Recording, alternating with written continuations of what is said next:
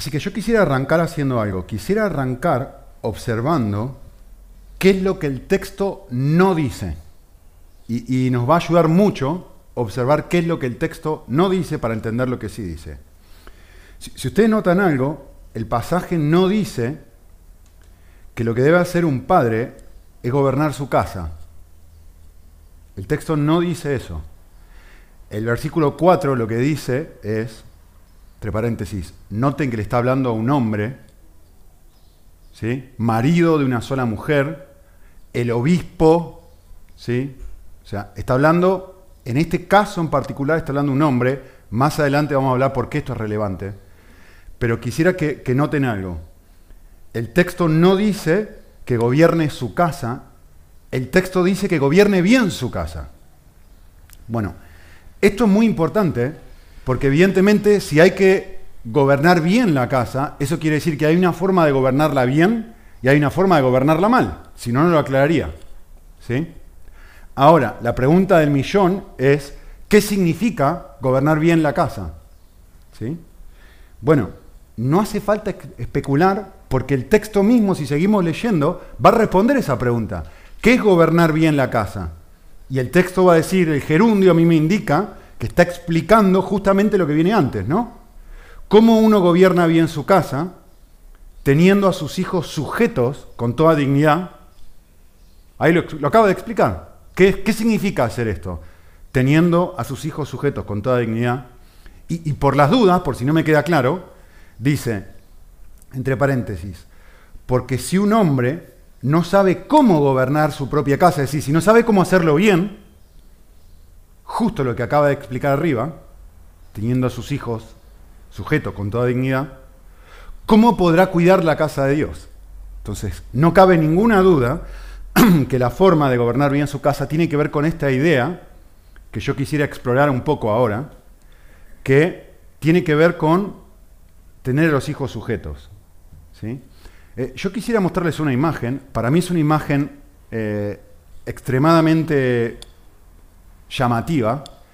Esto vi el otro día, mm, cuando volví de Centroamérica en el, en el, en el avión, en el aeropuerto, vi una mamá que tenía esto, ¿no?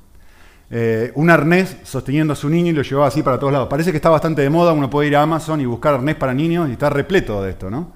Eh, claro, si hay mercado para esto, si hay mercado, es decir, si hay gente que lo compra, implícitamente, esto a mí me está enseñando algo. Automáticamente me está enseñando algo. Varias cosas. Eh, por lo menos, una de las cosas que me está enseñando es que los niños solos pueden lastimarse. Porque claramente, si la mamá está cruzando la calle y el niño no tiene la mano, lo que sea, y quiere estar un poco más libre, necesita tener una medida de límite y de control porque el niño un niño descontrolado no es una buena idea. Esto es lo que este estar sujeto, porque justamente la imagen no puede ser más gráfica, ¿no? O sea, el texto está hablando de que el niño debe estar sujeto a su padre. Entonces, automáticamente esto me, da, implícitamente ya me va enseñando cosas. ¿sí? Otra cosa que implícitamente me va diciendo es que el niño solo no puede, necesita ayuda externa. Necesita alguien que gobierne ese arnés, que es lo que el texto está diciendo. ¿Sí? Eh, obviamente, este pasaje no está diciendo, usa literalmente un arnés como está diciendo acá. Esto es una imagen que yo estoy usando. Pero está buena la imagen para hablar de, o para evaluar de la idea que está comunicando el pasaje, porque el texto justamente está hablando de esta palabra dignidad, con toda dignidad, está hablando de que estás haciendo un trabajo excelente, al punto, si se quiere, que como padre no necesitas tener esto, porque has encontrado la forma de poder gobernar a tus hijos de tal manera de que tienen ese arnés invisible, de tal forma de que si tú le dices A, tus niños hacen A. Si tú le dices B, tus niños hacen B. Los tienes sujetos de una forma digna de una forma excelente, de una forma sana, de una forma sabia. No eres un tirano, no es eso la idea que está diciendo, no es esa la idea que está diciendo, pero sí que, sí que implícitamente están diciendo claramente, los niños necesitan solitos Si los niños hacen lo que quieren, la cosa va mal. Y hasta una persona no cristiana entiende esto. Si los niños van donde quieren, la cosa no va bien. ¿Sí? Entonces, miren, si yo... Manu, vamos a dejar que Manu haga siempre lo que quiera. Yo les voy a decir lo que va a hacer Manu si hace siempre lo que quiera. Va a desayunar heladito, va a almorzar heladito y va a cenar heladito. Porque Manu, lo que, si se gobierna a sí mismo, si Manu establece sus propios límites, si no tiene un arnés invisible, padres, que lo ayudan a entender qué es lo bueno, qué es lo malo, cuáles son los límites, qué es lo, etc. Eh, y no les dije de la merienda, porque en la merienda sería chocolates, por eso. Eh, claramente, claramente, eh, necesito, los niños, por defecto, necesitan alguien por encima de ellos que les ponga límites y no es bueno, y ahora vamos a ver sobre esto, no es bueno que la vida gire en torno al niño y que el niño sea el rey de la casa, sino justamente al revés. La idea de que esté gobernado el niño es que el niño pueda llegar a entender, hay un rey en esta casa y no eres tú. Hay un rey en esta casa y no eres tú. Tú no llevas a mamá donde tú quieres. Mamá te lleva donde mamá considera que es lo mejor para ti. Tú no llevas a papá, tú no comes cuando quieres lo que quieres como quieres, tú no te vistes como quieres. Donde... Si no hay alguien que decide todo esto, no eres el rey. Y la idea del pasaje justamente es ayudar a, los padres a que entiendan que no es bueno que el niño funcione de una forma en donde él implícitamente entiende, acá se hace lo que yo quiero como yo quiero, y si no hago un berrinche. Y entonces se va a hacer lo que yo quiero. ¿Sí? Vale. Bien. Yo lo que quiero hacer ahora es, esto esencialmente es lo que dice el pasaje. Yo lo que quiero hacer ahora es em, dar un paso atrás otra vez, como he estado haciendo últimamente, y analizar antropológicamente cómo es un ser humano, cómo es un niño, y que ustedes decidan si bíblicamente yo estoy en lo correcto o si la cultura está en lo correcto. ¿Sí? Entonces voy a dar un paso atrás otra vez, como he estado haciendo, y, quiero que pienses esto, miren, quiero que intentemos responder la pregunta, ¿por qué un niño necesita, por qué un ser humano, voy ahora lo voy a aplicar a cualquiera ya, ya no solamente a los niños, ¿por qué un ser humano necesita autoridad? ¿Por qué? Bien, ¿cómo está constituido el ser humano según lo que dice la psicología, la sociología moderna y lo que dice la Biblia. Bueno, yo les voy a decir esencialmente, ¿sí? hay distintos matices obviamente, pero hay dos grandes posturas. Una postura no cristiana y una postura bíblica. ¿sí? Yo les voy a decir esencialmente la primera. Dice esto.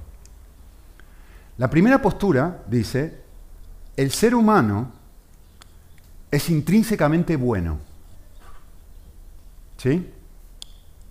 Eh, y, la imagen que se usa, especialmente con niños, y esto es muy tramposo, especialmente con niños, si uno tuviera que describir cómo es un niño, y le preguntas a un psicólogo, le preguntas a un sociólogo, la imagen que usarían es esta. Un niño es una hoja en blanco. Es neutro. Entonces, depende a lo que lo expongas al niño, el resultado y la clase de niño que tú vas a tener y que tú vas a obtener. ¿Sí?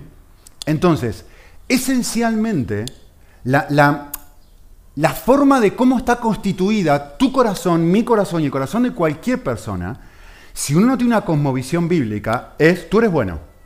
Solamente hay circunstancias que te transforman en alguien malo. ¿Sí? Eh, conclusión obvia, si ustedes piensan esto, si yo soy una hojita en blanco, lo que yo tengo que hacer es, yo necesito autoridad. Si yo soy intrínsecamente bueno, si yo por defecto funciono bien, ¿necesito límites? ¿O tengo que dejar que el niño haga lo que quiera y que se desarrolle solito y que solito vaya haciendo todo? ¿Tengo que intervenir en su vida de alguna forma? No, porque el, concepto antropológico del niño es que el niño es una hojita en blanco y si lo dejas solito y no intervenís demasiado, pues te va a salir bien. ¿Vale? Miren, por eso me traje esto. Solamente necesito esto para mostrarles que esto es incorrecto. Todos nosotros tenemos esto, ¿no? Llaves. ¿Saben por qué usamos llaves? Porque yo presupongo que la gente que tengo al lado es mala. Yo presupongo que si dejo mi casa abierta, me van a robar algo. Yo presupongo que si dejo el coche sin cerrar, algo me va a faltar o me va a faltar incluso el mismo coche. Es todo lo que necesito para mostrarte que tu antropología de los otros no es esta antropología. Todos usamos llaves. Bien, ¿qué es lo que dice la Biblia si esto no es correcto? ¿Sí? Y quiero aclarar bien, antes que lo lean, o antes que se los diga. Va a sonar medio herético, ténganme paciencia, ahora se los explico. ¿sí? La Biblia dice esto. La Biblia dice que el ser humano no es bueno. La Biblia dice que el ser humano busca lo bueno, que es distinto. Y es muy importante que yo quiero aclarar qué estoy diciendo con esto, porque se puede interpretar de muchas formas.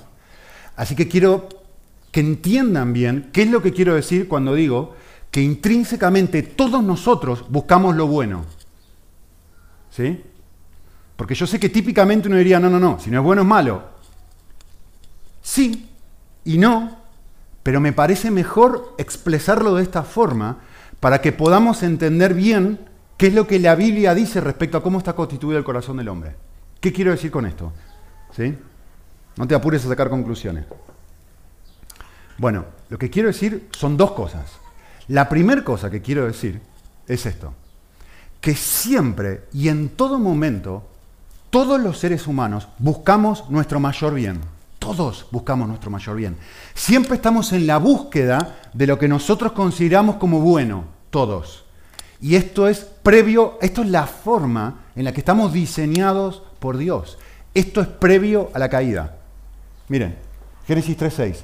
Cuando la mujer vio que el árbol era bueno para comer y que era agradable a los ojos y que era deseable para alcanzar sabiduría, tomó una decisión. ¿Ves que ustedes se dan cuenta que ella toma una decisión en función de cómo está constituido su corazón? Observa algo que concluye que es bueno y dice lo quiero. ¿Se dan cuenta? Eh, lo, que quiero decir es que no has dado un solo paso en toda tu vida sin buscar lo bueno, sin buscar lo que tú consideras que puede ser tu mayor felicidad. Por supuesto, como Eva, chiquicienta millones de veces estamos equivocados sobre lo que es bueno. ¿Se dan cuenta? John Owen decía esto, tu voluntad siempre elige aquello que aparenta ser atractivo para tu mente. Siempre. No, hay un solo momento en tu vida donde tú no elijas algo. ¿Por qué vas al gimnasio? Porque eso se presenta bueno y atractivo. ¿Por qué? Porque voy a estar más fuerte, porque voy a estar más flaco, porque voy a... Se presenta como bueno para mí, aunque no sea agradable, ¿no? Porque estar así... Eh, ir al gimnasio es ir a sufrir. ¿No? ¿Alguien no sufre cuando va al gimnasio? ¿O estar levantando peso no te, duele? Pero sufres porque concluyes que esto es bueno para ti. ¿Me explico?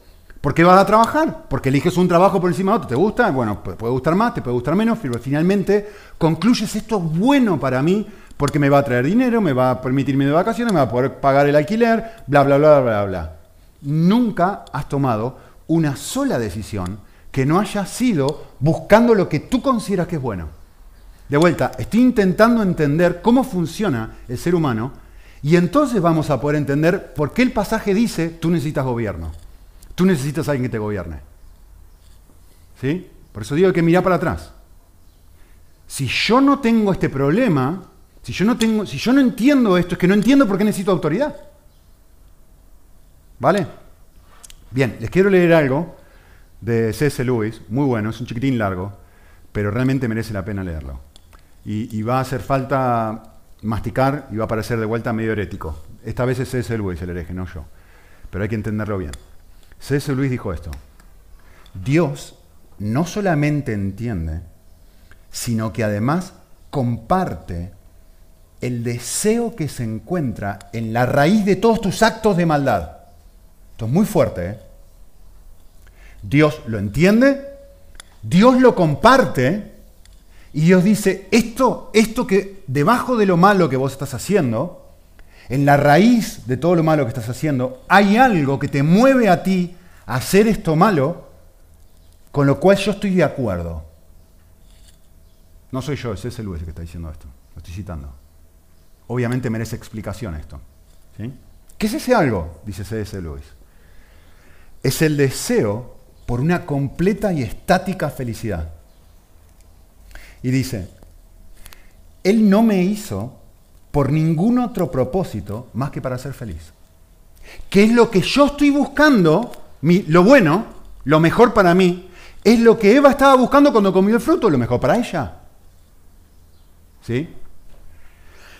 No la acción en sí, sino lo que movió a Eva a elegir eso. A ver si me entienden. No estoy, diciendo que Dios comparte la acción pecaminosa, lo que estoy diciendo es que Dios comparte la motivación que te lleva a eso. Es decir, hay algo debajo de eso donde vos estás buscando lo bueno, tu mayor bien, que Dios dice, con eso no estoy de acuerdo. Estoy, de estoy en desacuerdo con la forma. No estoy en desacuerdo con lo que te movió a hacer eso. Esto es lo que dice este hombre. Entonces, Él no te hizo, sino para que busques lo bueno, porque Él es lo bueno. Y luego viene Satanás y te engaña y te dice, no, no, lo bueno es este árbol.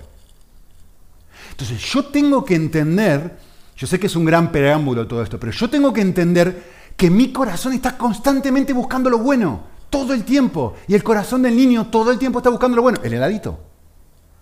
El heladito a la mañana, a la tarde, a la noche. El chocolate. El hacer una pataleta si no obtengo lo que quiero. Finalmente el niño hace la pataleta porque entiende que no le han dado lo bueno. ¿Ven que es muy relevante todo esto? Por lo menos para entender la crianza de los niños. Entonces, él dice esto. Eh, sin embargo, aunque él apoya la motivación más profunda, la raíz de todo esto, él sabe Dios y no yo. ¿Cómo realmente es posible obtener esa felicidad? Acá está la cuestión y por eso necesito un gobernante. Él sabe que la mayoría de mis intentos personales por obtener la felicidad, en realidad lo que hacen es colocarla más y más lejos de mí. Es como si yo le, dejo, le digo a Manu, come chocolate, y lo dejo. Come chocolate, come helado, todos los días. Él está creyendo, esto me va a hacer feliz, esto me va a hacer feliz, pero no se da cuenta que lo que en realidad está haciendo es felicidad un día. Pero dentro de dos, tres días, si lo único que haces es comer eso, ¿qué te va a pasar? Lo voy a tener que llevar al hospital.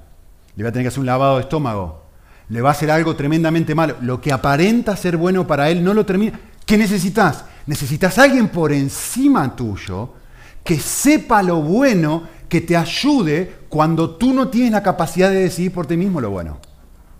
Eso es una autoridad. ¿Lo ven?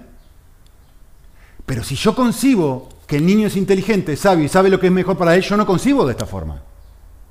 Ah. Bien, sigue la cita de C.S. Lewis. Dice él, mirando atrás y examinando cualquier pecado que yo he cometido, puedo ver que en el mismísimo corazón de mi pasión malvada había algo que Dios aprueba y que quiere, esto es llamativo, no que sienta menos, sino que sienta más. Es decir, esa pasión que yo tengo por buscar lo bueno, Dios no quiere que deje de sentirla, sino quiere que la sienta más. Porque en realidad lo que yo me voy a dar cuenta es que hay un solo lugar donde yo realmente voy a encontrar lo bueno, en Él. Él es lo bueno. Él es lo que puede hacerme verdaderamente feliz. Yo creo que si mi esposo cambia, si mi esposa cambia, si mis niños cambian, si mi jefe cambia, si mi esto cambia, si mi situación cambia, si tengo un novio y si tengo la novia, si adelgazo, si me voy de vacaciones. O sea, todas las alternativas están buscando felicidad. Y lo que Dios está diciendo es, yo entiendo lo que vos estás buscando con esto. Solamente que si te sometes a mi señorío, si te sometes a mi autoridad, yo te voy a dar eso. Por ahí no tenga el paquete que tú estás buscando. Por ahí no se va a ver igual que lo que vos estás buscando. Pero yo te voy a dar lo que realmente estás buscando en esa cosa que estás buscando.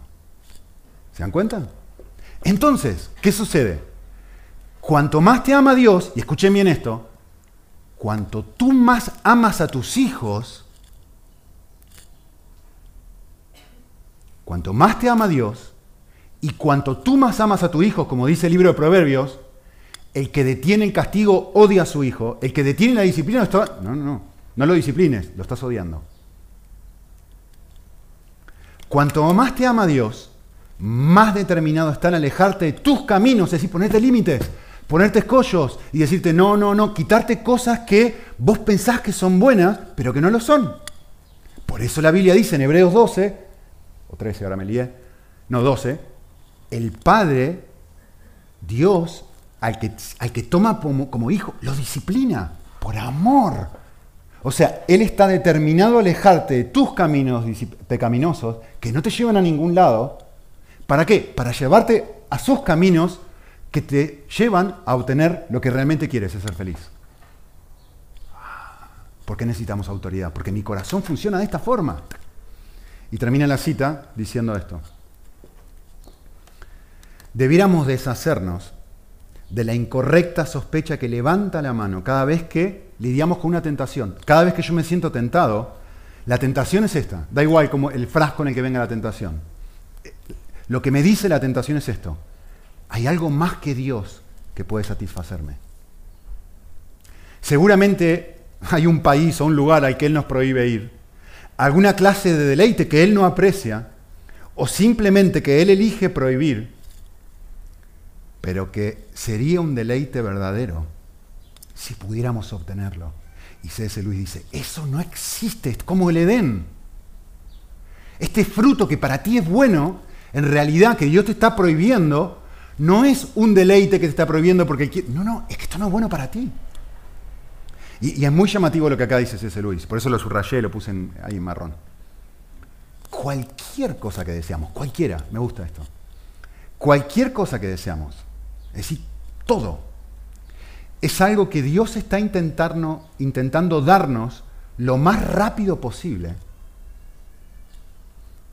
No la cosa en sí, sino lo que tú estás buscando con esa cosa. No la cosa en sí, sino la, lo que estás buscando, seguridad, amor, no ser rechazado, sentirte, sentirte amado, lo que sea, da igual seguridad financiera, lo que tú estás buscando con este trabajo, lo que tú estás buscando con esta novia, lo que tú estás buscando con este vestido, lo que tú... Él quiere dártelo de una forma por ahí diferente a la que tú quieres. O es una falsa imagen de lo que nos está tratando de dar, como Génesis 3. Ah, muerde esto y entonces estará bien. Una falsa imagen que no nos atraería ni por un momento si la viéramos por lo que realmente es. Como el fruto. ¿Hubiera elegido ver el fruto si hubiera podido ver las consecuencias de ese fruto? Si hubiera podido predecir el futuro y ver en una pantalla, mira, esto es lo que va a pasar con la humanidad, esto es lo que va a pasar contigo. ¿Lo hubiera elegido? Entonces, claro, acá estamos en un dilema, ¿no? Porque ser padre celestial y padre terrenal, estoy hablando de las dos cosas, es poder predecir el futuro. Es poder anticipar que si yo dejo que mi hijo haga tal cosa, en mi sabiduría, sabiduría que recojo de aquí, yo voy a anticipar que esto no es bueno para mi niño.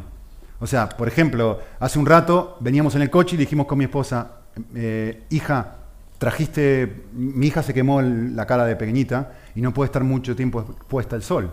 Entonces yo como padre sabio, ¿qué hago? Anticipo que ella necesita crema para el sol constantemente, porque ahora es terrible. Entonces, ¿ustedes se dan cuenta que ser padre es predecir el futuro, entre comillas? Yo necesito anticipar qué cosas son dañinas para mi hija y qué cosas son buenas para mi hija. ¿Se dan cuenta? Ser padre terrenal es eso. Ser padre celestial es lo mismo. Entonces, ser hijo es confiar en la sabiduría de alguien más grande que yo. En la habilidad de decir, yo soy, o sea, es, volver a experimentar el Evangelio. No soy un buen señor de mi propia vida. No, no soy un buen capitán. Soy ignorante. Soy un niño. mis lentes están rotos, no veo bien, necesito ayuda. La esencia del Evangelio es, vine a buscar a los enfermos, necesito ayuda. Entonces yo vuelvo a esta realidad decir, un momento, necesito ayuda. Necesito ayuda para qué? Para todo. Entonces tengo una actitud de manos abiertas hacia Dios y en cualquier decisión que yo voy tomando, reconozco hay alguien que es más inteligente, más sabio y me ama de una forma muchísimo mejor de la que yo jamás podría hacerlo, lo que tú quieras, cuando tú quieras, como tú quieras, donde tú quieras. Y la crianza de los niños se trata de eso, de ayudarle al niño a entender, tú no eres un buen rey. Hay alguien que está gobernando y que debería gobernar y no eres tú. ¿Por qué yo tengo la autoridad de decirle eso a mi niño? Porque yo no soy un buen rey de mi propia vida. Porque yo vivo en dependencia de otro. Si yo vivo gobernando mi propia vida, ¿qué voy a hacer? Voy a reproducir niños que gobiernan su propia vida. Voy a reproducir niños que confían en sí mismos. Y que les cuesta horrores confiar en mí como padre o en Dios como Padre Celestial. Entonces la clave es que yo mismo tenga esa mismísima forma de funcionamiento. Yo digo, yo no soy el rey. Mi vida no es mía. Mi vida es de otro. Entonces, yo voy viviendo de esta forma, yo voy aprendiendo cómo funciona la vida de esta forma, yo le voy enseñando a mis hijos. Y yo gobierno, ah, les dije, ¿no? No es gobierno mi casa, gobierno bien mi casa. Teniendo a mis hijos con una sujeción, no con tiranía, sino con una conciencia diferente de cómo funciona la vida cristiana.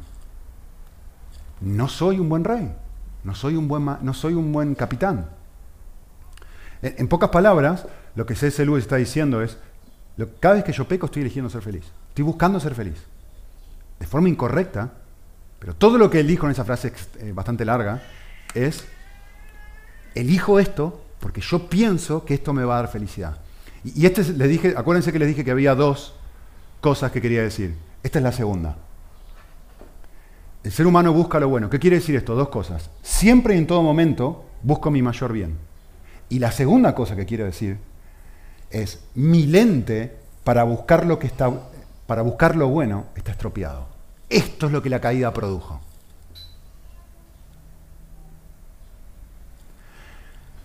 Yo les dije que la psicología utiliza una hoja en blanco para identificar cómo es el corazón del niño. Yo también les quiero dar una imagen, a ver si les ayuda esto y se la acuerdan. Se van a olvidar de todo, pero quizás no se olviden de esto.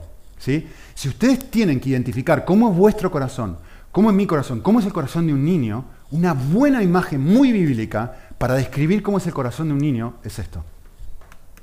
Es una brújula rota. Es una muy buena imagen.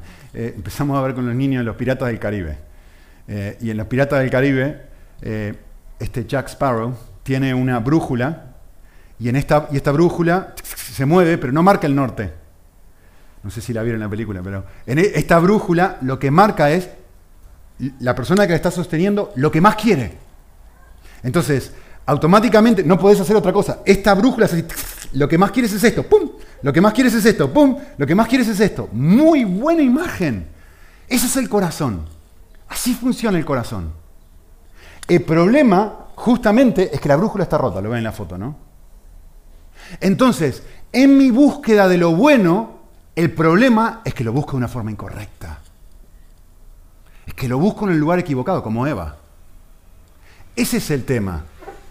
Entonces, la pregunta es, ¿por qué necesito autoridades?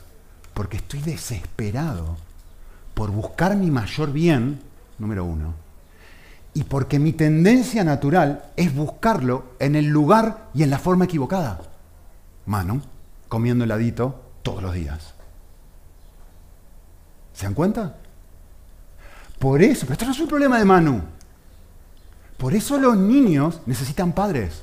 Por eso los padres necesitan pastores. Por eso los pastores necesitan mentores. Y por eso todos necesitamos gobernantes.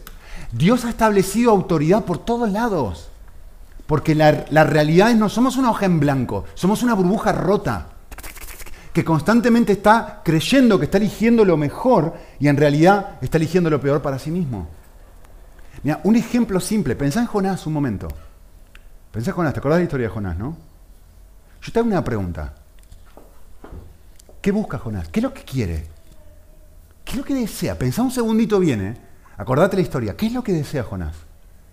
Mirá si la burbuja, si la brújula, lo burbuje va a decir. Mirá si la brújula está rota. ¿Qué es lo que quiere Jonás? Que Dios aniquile a 120.000 personas.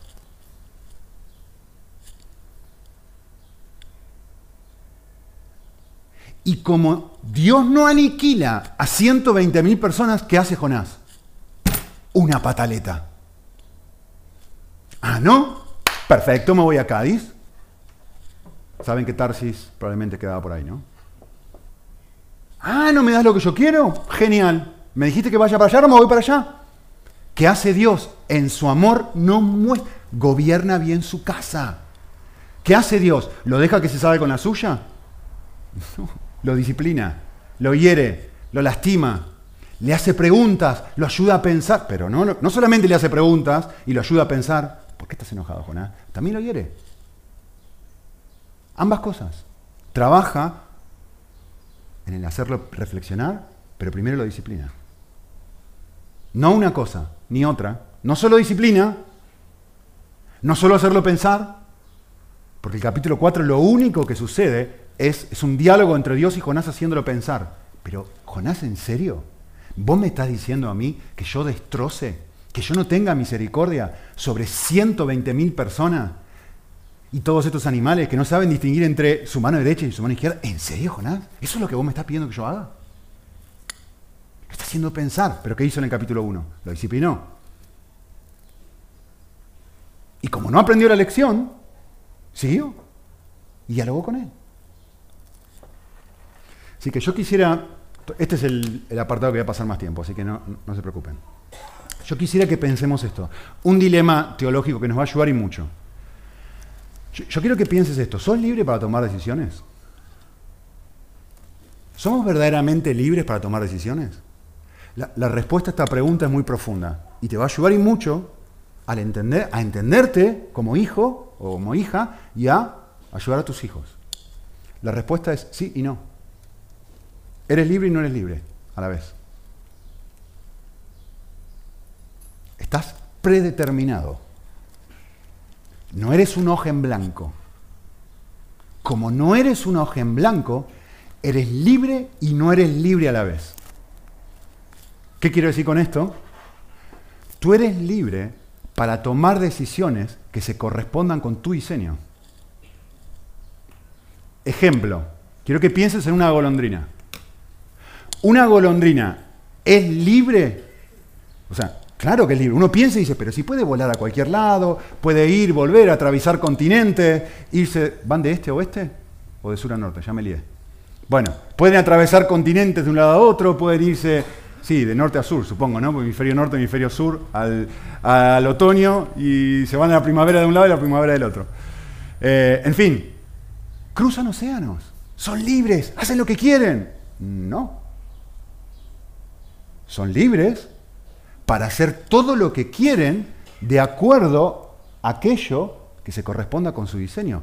Perdón, son libres para clavarse en el océano y bucear y mantenerse ahí nadando dos, tres horas abajo del agua, como un pez haría. ¿Son libres para hacer eso? No. ¿Están predeterminados? ¿Podrían hacerlo? Bueno, casi que sí, ¿no? Si se dan un clavado ahí, pero ¿cuánto van a aguantar? 15, 20 segundos. ¿Lo harían? No, no lo harían. ¿Son libres? Sí. ¿Pero por qué? Están predeterminadas a funcionar en función de su diseño. Tú y yo también. ¿Tú eres libre para elegir lo bueno y lo malo? Claro. Pero tu diseño dice, tus lentes están rotos producto de la caída. Entonces tú siempre vas a estar eligiendo lo que más quieres. La brújula rota. Tú siempre vas a estar eligiendo lo que más quieres y muchas veces vas a estar confundido respecto a qué es lo mejor para ti. ¿Entendés? Entonces, ¿somos libres para elegir lo que queramos? Claro, pero la frase es clave. Por diseño, solo podemos elegir lo que queramos. Y ahí está la clave. Es decir, yo voy a tomar decisiones solamente que sean congruentes con lo que yo realmente amo.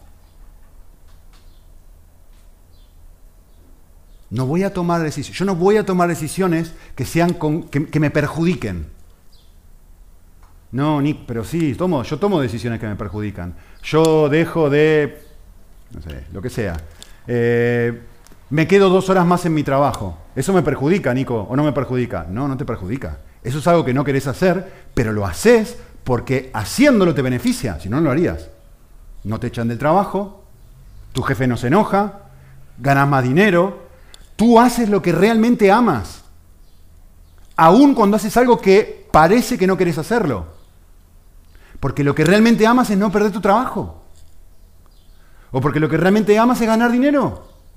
No hay un solo momento que tú no tomes decisiones que no sean de acuerdo a este diseño que yo les acabo de compartir recién. Porque es la forma en la que la Biblia describe al ser humano. Tú estás buscando lo bueno y tú tienes los, la brújula rota para buscar lo bueno. Entonces, lo que a ti te parece el norte es el sur. Y lo que a ti te parece el norte es el oeste. Y a veces sí, el norte coincide con el norte. Claro, algunas veces sí, pero muchas veces no. 3 de 4, si queremos usar la imagen de la brújula. 3 de 4 no, que necesito ayuda. Ah, ahí está la clave. Necesito gente que venga de afuera. Necesito alguien que me recuerde esta realidad.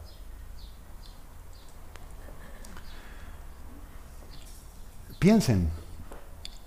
Yo les hago una pregunta. Eh, ¿Alguien tuvo que enseñarle a su hijo a desobedecer? Los niños son congruentes. Siempre hacen lo que más quieren. Y te lo dicen y lo hacen y hacen pataletas y no. ¿Alguna vez alguien tuvo que decir, ay hijito, pobrecito, este niño no sabe lo que es no hacer caso? Nadie le ha enseñado esto a este niño. Lo voy a enseñar, pobrecito, porque no sabe lo que es. ¿Alguien conoce a alguien así? Por favor, todos funcionamos de esta forma, todos. Por eso necesitamos eso. Esto, obviamente, debe cambiar el objetivo de la crianza de los niños. Esto debe hacerme preguntar, ¿cuál es el objetivo? Porque yo, típicamente, cuando vos le preguntás a un padre, en la mente de los padres, ¿cuál es el objetivo de la crianza de los niños? Y típicamente, la respuesta supuestamente bíblica es que los niños obedezcan. Y en realidad no es eso. Si yo entiendo el diseño del niño, el objetivo de la crianza de los niños no es que los niños obedezcan. Eso es el resultado de una buena crianza, pero no es el objetivo. El objetivo de la crianza de los niños es que los niños se enamoren de Dios. Vean, Deuteronomio 6. Miren, esto es lo que Dios pide. Amarás al Señor tu Dios con todo tu corazón, con toda tu alma y con todas tus fuerzas. Estas palabras que te estoy hablando estarán primero en ti si no están en ti no funciona. Luego se las enseñarás a tus hijos. Y todo el tiempo tú le estarás enseñando a tus hijos cuando subas, cuando bajes, cuando estés aquí, cuando estés en el coche, cuando estés en la iglesia, cuando estés donde estés. Todo el tiempo tú estás haciendo eso. Entonces, la idea aquí que está diciendo el Deuteronomio es, mi tarea como padre es encarnar a Dios.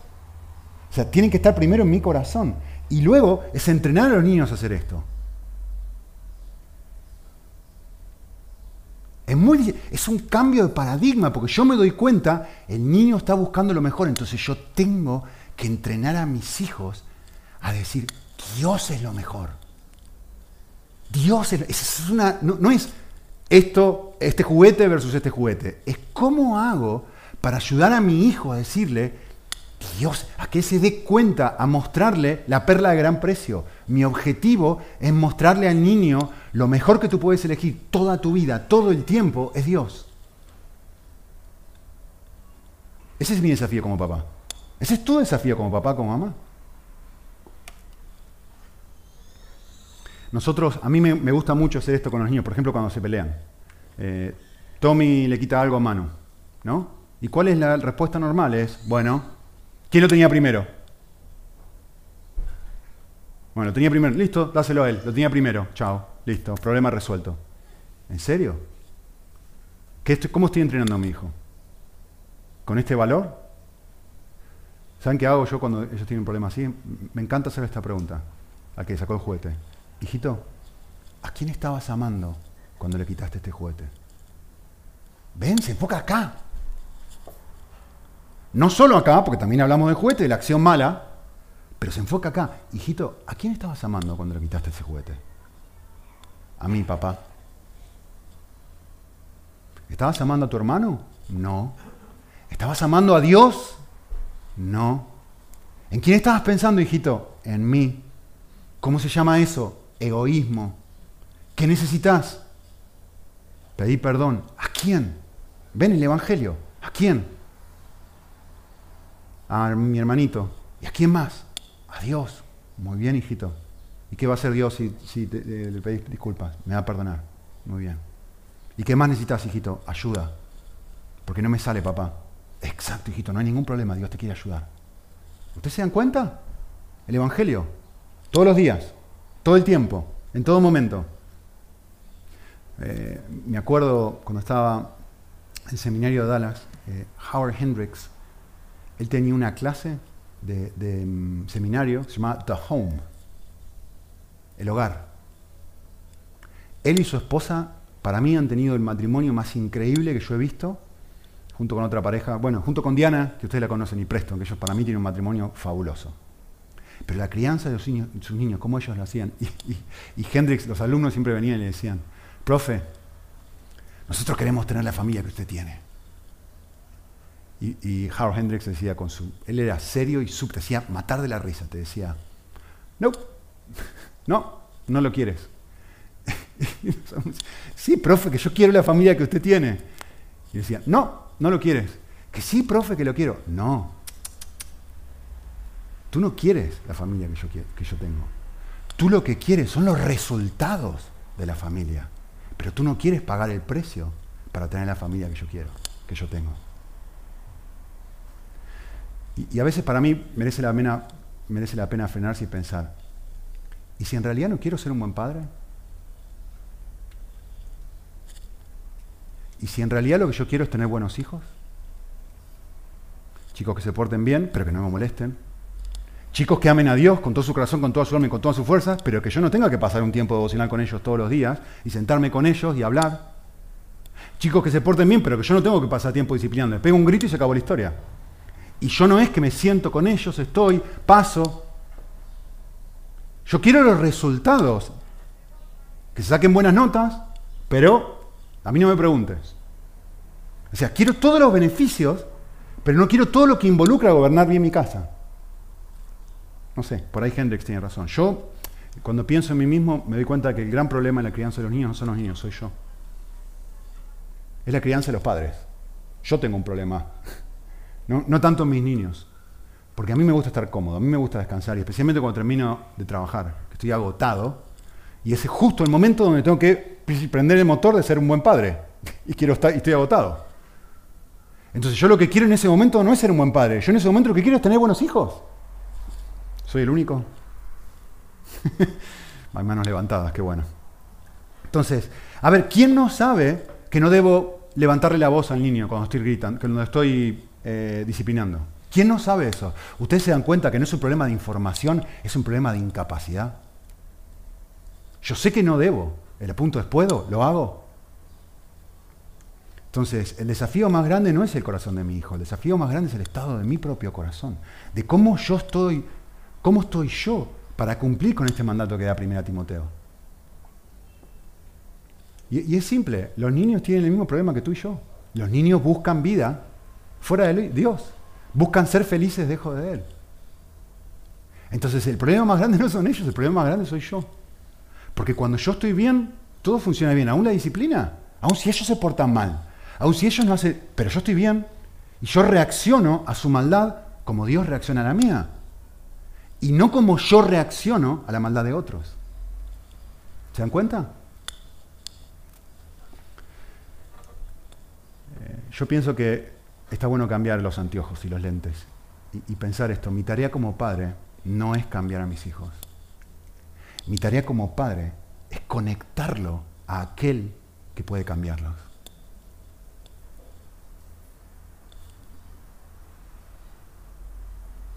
Conectarlos a Cristo. Mostrarles la belleza de Cristo y que eso los transforme, que eso los seduzca. El problema es que, claro, para poder hacer eso yo tengo que estar conectado a Cristo. Yo tengo que tener esto. Miren, hoy en la mañana estaba leyendo un poema de Ave Simpson, me encantó. Dice así, rapidito lo leo. Me encantó, dice. No yo, sino Cristo, sea honrado, amado y exaltado. no yo, sino Cristo, sea conocido y escuchado. No yo, sino Cristo, en cada mirada, me gusta esto especialmente en la crianza de los niños, no yo, sino Cristo, en cada mirada y en cada acción. No yo, sino Cristo, en todo pensamiento y palabra. No yo, sino Cristo, para aliviar la tristeza de mi hija adolescente que desvaría, como desvaríamos todos. No yo, sino Cristo, para enjugar la lágrima que cae. No yo, sino Cristo, para ayudar al cargado. No yo, sino Cristo, para acallar todo temor. Y yo le agregué esta frase. No, no yo, sino Cristo, para amar a mis hijos. No yo, sino Cristo, para ayudarle a mis hijos a amarle.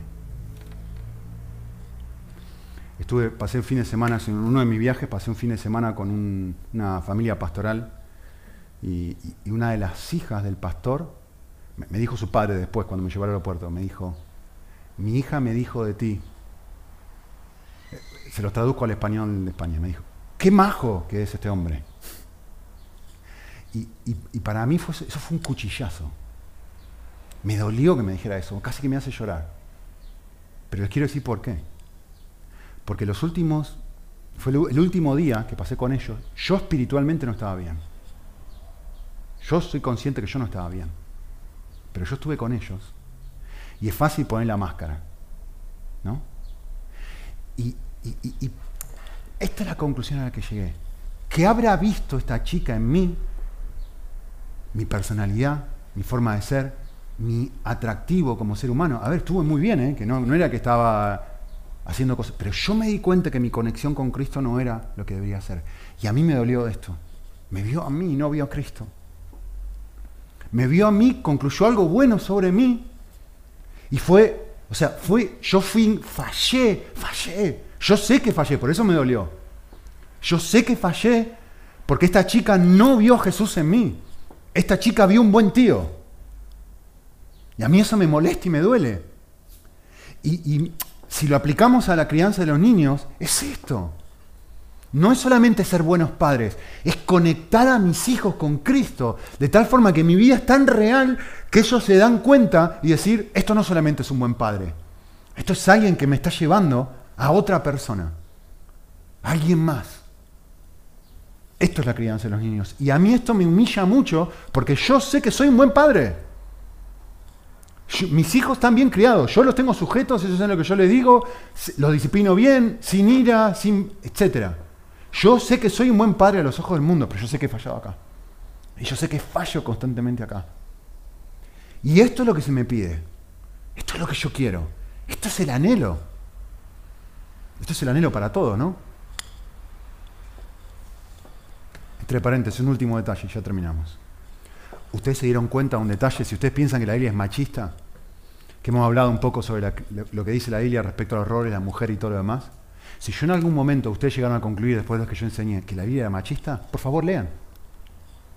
Lean el pasaje. Lean el pasaje que yo acabo de decir. ¿A quién les dije que estaba enfocado este pasaje? ¿A quién le hablaba este pasaje? ¿A quién se dirige la Biblia cuando habla de crianza de los niños? ¿A las mujeres? No. A los padres, varones en el contexto de la palabra en griego es pateres. No es la palabra genérica que se usa para padres y madres. Padres, varones, no provoquéis ir a vuestros hijos. Ustedes, padres varones, criarlos en disciplina e instrucción del Señor. Con lo cual, yo necesito reajustar mi horario para poder estar presente en mi casa y hacer esto. Y por ahí no sería una mala idea tener los dos un trabajo que podamos estar más equiparados para estar los dos en casa. No lo estoy diciendo yo, lo estoy diciendo la Biblia. Que no estoy diciendo que tengas que tener dos trabajos. Lo que estoy diciendo es, ¿tenés el tiempo para hacer esto? Se dan cuenta que está, esto va a la responsabilidad mía, ¿eh? principalmente. Y de hecho, en el libro de Proverbios, siempre cuando habla de padres e hijos, habla, no siempre, la mayoría de las veces, habla de los padres. Llamativo, ¿no? Porque en la cultura evangélica a veces pensamos que es la madre la que se encarga de esto. Uh -uh. El responsable principal es el padre, llamativo. ¿Cómo debería hacerlo? No tengo tiempo de hablar sobre esto, solamente quiero decirles esto. Eh, les he puesto ahí un resumen de un libro que se llama em, Pastoreando el corazón de su hijo. Esto es un de Ted Tripp. Esto es un resumen que yo hice, un cuadro, pero la verdad que me gusta, porque lo divide, él divide la crianza en tres espacios, tres etapas, perdón. Infancia, niñez y adolescencia. Y él habla de qué debe ser el enfoque en cada una, la lucha, la meta y el medio en cada una de estas etapas. En la infancia, la clave, el enfoque está en que el niño obedezca. Eh, hace un par de días nomás, uno de mis hijos empezó a decir, eh, quiero jugar con el iPad y quiero jugar ahora. Y vamos a jugar ahora. Le digo, no, no van a jugar ahora. Y empezó, sí, porque no sé qué. No, no, ya te he dicho que no vamos a jugar ahora. No, pero no, no, no. Estás insistiendo y papá ya te ha dado una directiva y te ha dicho que no. No, pero porque... Vale, vas a tener disciplina, hijito. No, pero no, no, no, no. Vale, vas a tener 10 minutos menos de iPad. No, pero papá, que no entendés que yo... Vale, seguís insistiendo. Vas a tener 20 minutos menos de iPad. No, pero papá... No. Seguís insistiendo. Hijo, papá te está dando una directiva. Tú no estás cumpliendo. Vas a tener 30 minutos menos de iPad. Hasta que entendió, ¿no? y soltó. Pero claro, yo quiero que analicen todo lo que acaba de pasar en ese ejemplo tonto a la luz de todo lo que yo les he dicho. El niño se está proclamando el rey. Se está y dice, acá se hace lo que yo quiero como yo quiero cuando yo quiero. Y yo le dije esto, estoy tentado a decir quién era. Y yo le dije esto. Le dije, hijito, ¿quién es el rey de esta casa? ¿Quién es el rey de esta casa? ¿Saben cuál fue su respuesta? Teológicamente correcta. Dios. Dios es el rey de esta casa. Exacto, hijito. Dios es el rey de esta casa. Pero con tu forma de actuar, ¿quién está siendo el rey ahora? Yo, papá. ¿Quién debería decidir? ¿A quién le ha delegado Dios la autoridad para decir en casa lo que se tiene que hacer o no se tiene que hacer? En ti, papá. Entonces, cuando tú me estás desobedeciendo a mí, ¿a quién estás desobedeciendo? A Dios, papá ayudarlo a procesar cómo funciona la vida. Entonces, hijito, ¿en quién estás pensando? En mí. ¿Y qué necesitas? Hay que devolverle el trono a Dios. Hay que devolverle el trono a Dios. Genial, estupendo. Vamos a devolverle el trono a Dios. ¿Cómo? Soltándolo. Muy bien, mi amor. ¿Se dan cuenta qué hacemos con las pataletas? ¿Con los caprichos? El niño no es el rey el rey es otro. Y Dios te ha delegado la autoridad para que los tengas sujetos. No para, enseñarle al niño que el rey es otro. Entonces el énfasis, especialmente en la infancia, está en eso. Porque el niño lo que hace, acá se hace lo que yo quiero. ¿Y cómo desafía la autoridad? Empieza a gritar, empieza a llorar, empieza a hacer un escándalo. Entonces, aquí apelar a la vara, entre comillas. ¿sí? Más allá de si es algo literal o no literal, da igual. La niñez el enfoque está en el carácter, en ayudarle al niño a entender lo feo de lo que está haciendo. Como hice hoy, ¿a quién estabas amando, hijito? ¿Vos te das cuenta que te estás amando a ti? ¿Podés ver la fealdad de esto? Y entonces apelás a su conciencia, porque el niño ahora ya entiende los porqués. Finalmente, en la adolescencia, el niño se siente inseguro, totalmente inseguro. Entonces ya no puedes hacer lo mismo que hacías antes. Ahora tenés que ser un consejero, alguien que le ayuda a tomar decisiones sabias y que vive de acuerdo a las consecuencias. Termino solo con una cita que me encantó, porque este es el, objetivo. Dice, el deleite es en gran medida, Richard Baxter escribió esto, el deleite es en gran medida el propósito de todo ser humano, lo que dije al principio. Su naturaleza misma, ¿lo ven? Su antropología lo lleva a desear. A tal punto que la clave para que un hombre llegue a ser bueno y feliz en la vida es entregar su corazón a aquellos deleites que son buenos y que hacen a los hombres felices. Y esto es lo que hago con mis hijos. Los ayudo a tener un tiempo devocional, los ayudo a dejar de mirar tanta tele, a no jugar con, tanto con el iPad, a hacer cosas divertidas, jugamos juntos. los entrego a deleites que los hacen buenos hombres. Y la clave para llegar a ser malo y miserable en la vida es entregarte a los deleites que convierten a los hombres en malos y los llevan a la miseria. Oramos.